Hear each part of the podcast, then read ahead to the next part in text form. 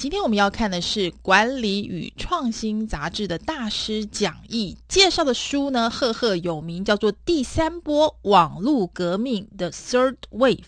而作者呢，更是赫赫有名，他是史蒂芬·凯斯。他就是 AOL 美国线上当年的创办人，如今呢是投资公司 Revolution LLC 的董事长及执行长。他其实呢在两千零三年的时候呢，因为以美国线上十大华纳董事长一直退休之后呢，就一直从事在创新跟投资方面，而且呢，他也是美国的创业伙伴加速脑癌治疗基金会以及凯斯基金会的创始主席。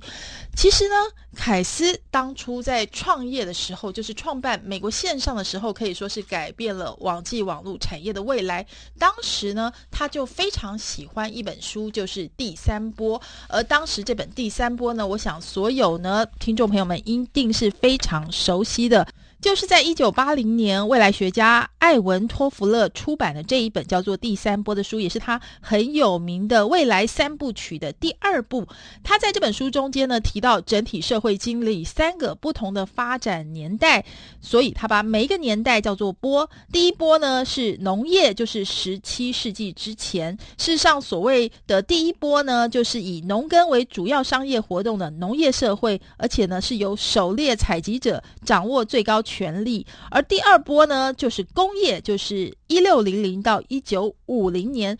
第二波呢，是由大量生产工厂扮演要角的工业时代。教育变得普及许多，而且由企业支配经济。至于第三波呢，当然就是资讯，也就是一九五零年之后。托弗勒所描述的第三波呢，就是指后工业社会，或者称为资讯时代。这是知识生产与资讯处理成为电子地球村主要经济活动的时代。所以，托弗勒的第三波中间呢，他把个人的成就归功于服务与资讯的取得。不过呢，在最新的这个第三波的著作呢，我们的作者凯斯呢，他就是一九八五年创立 AOL，他认为啊，现在呢已经是。另一个第三次浪潮的新时代了。在第一次浪潮中呢，I O L 以及其他公司呢打下了网际网络的基础，帮助人们方便的进入网络。而在第二次浪潮呢，是谷歌跟 Facebook 这些公司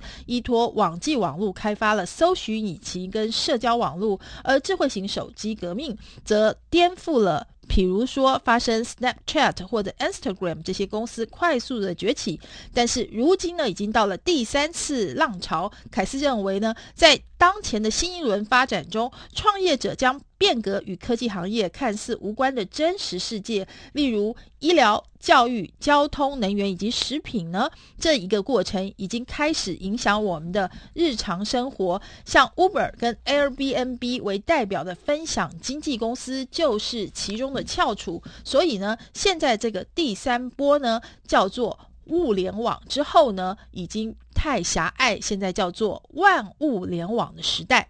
所以在凯瑟这本书中间呢，他告诉我们如何创立第三波公司呢？有趣的是，如果要在这第三波脱颖而出，不只要拥有最好的产品或技术，第三波的超级巨星将具备有掌控执行以及筹组建设性伙伴关系的能力。在网际网络的初始阶段，打造网络公司是非常困难的。你不能够只用现成的构建，然后用各种不同方式加以组合。第一波网络公司反而必须要自己制造公工具，在说服制造商、消费者以及其他人，了不起的事情就要发生了。所以呢，所谓在第一波当中，网络的第一波 AOL 美国线上就是最好的例子。其实呢，凯斯自己美国线上呢，他从早期几个不成功的尝试中之后才诞生了。他跟好几个不同的合伙人，从销售线上服务游戏、制造、销售电脑数据机，最后才会提供自有品牌网络给苹果 Radio Shack。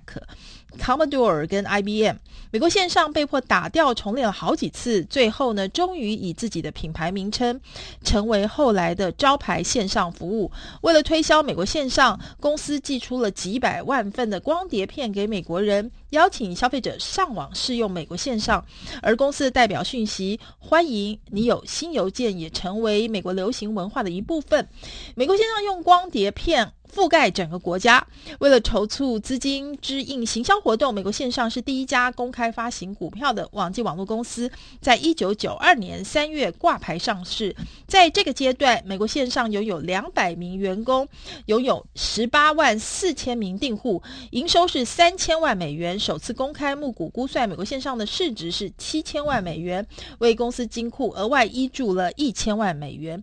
而美国线上的公开挂牌使公司知名度大增，在三年内，美国线上成功拥有四千名员工、两千五百万用户的公司，庞大市值使得 AOL 成为全球最有价值的企业之一。一九九零年代晚期是美国线上的黄金年代，它让许多网络菜鸟开始上网。当时的美国线上在某种程度上就像是集谷歌、脸书、推特、亚马逊、Spotify、YouTube 跟 Instagram 如一身。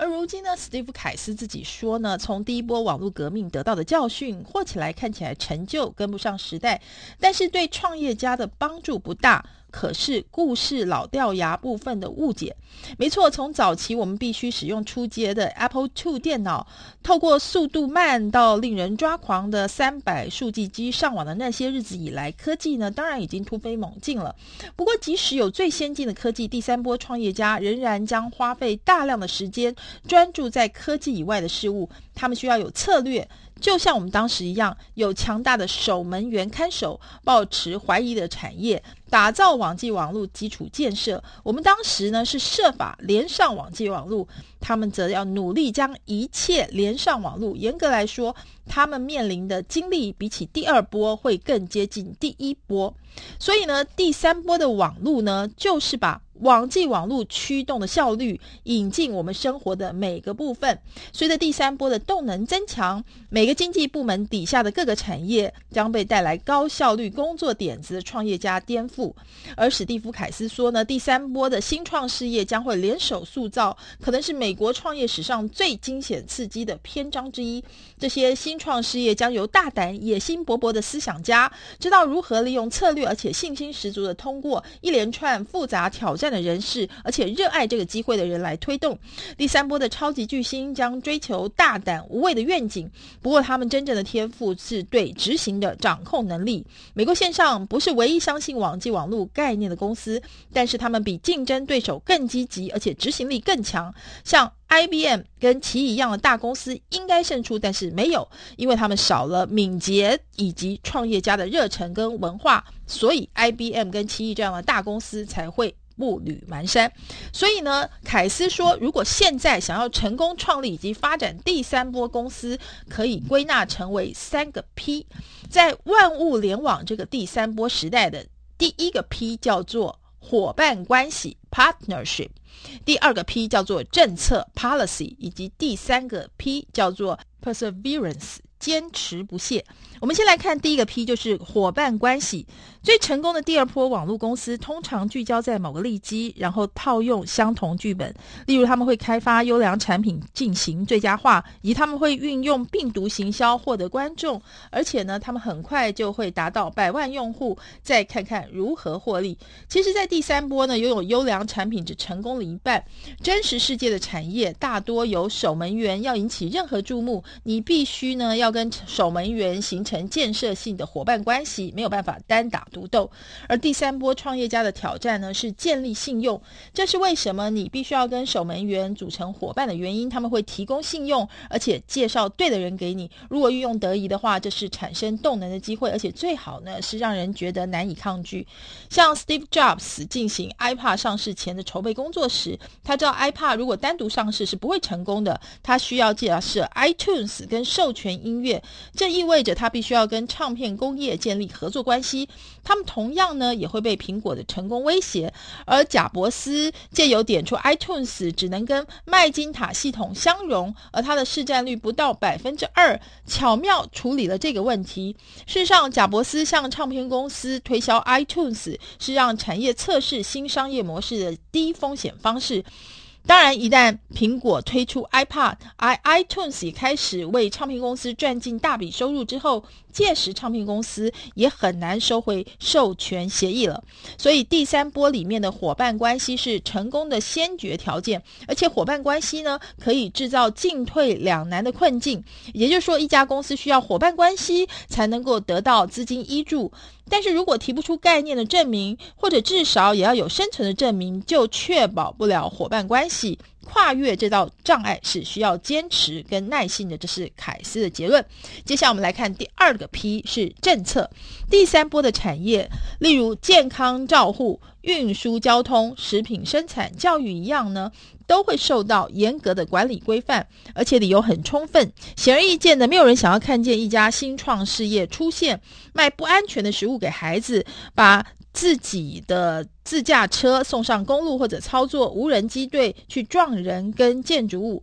所以第三波公司呢，不能只是虚有其表，公司必须要充分掌握政策议题，而且了解要让美国证交委员会通过新贷款平台，美国 FDA 核准新型食品，或者让美国联邦航空总署放行经营空运载具，要付出些什么代价。其实呢，史蒂夫·凯斯说，我们已经观察到风险因素随着一波波的发展而改变。在第一波，技术风险是最大考量，你有能力制造吗？而在第二波，市场风险最重要。如果你制造出产品，一般大众会不会使用？而在第三波呢，政策风险会变得更重要。你有没有能力通过法规的限制，让产品或服务成功上市？好，我们接下来看第三个 P，就是坚持不懈。第三波的创业家需要超越一般职责范围的坚持不懈。成功第三波企业必须承受的考验是十分吓人的。他们包括呢，首先你的硬体或者软体问题，以及跟旧系统无法相容的问题。还有与大规模成熟产业的供应链以及物流相互整合的挑战，还有与守门员建立伙伴关系的难题，还有管理法规等等问题。而史蒂夫·凯斯说，第三波公司必须在两种相互角力的想法之间找到完美平衡。从一方面来看，颠覆性的成功在某种程度上应该要依赖无知，你需要崭新的观点以及摆脱传统教条束缚，关注新典范的能力。而 PayPal 的创办人总爱说，如果他们当中真的有人在信用卡产业服务过，他们恐怕会害怕到不敢尝试新事业。从这一点来看，像现役者一样思考是不利的。从另外一方面观察，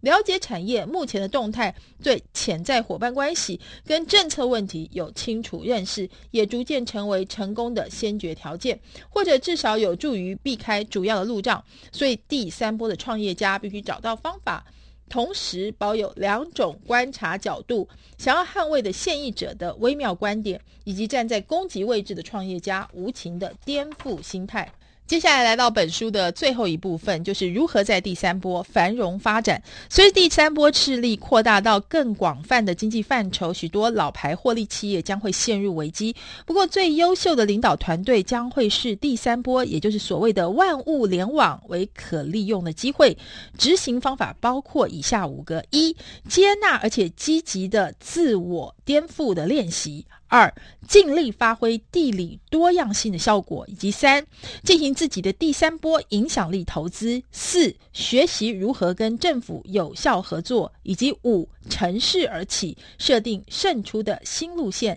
以上呢，就是今天的每周一书，谢谢你的收听，我们下周同一时间空中再会喽。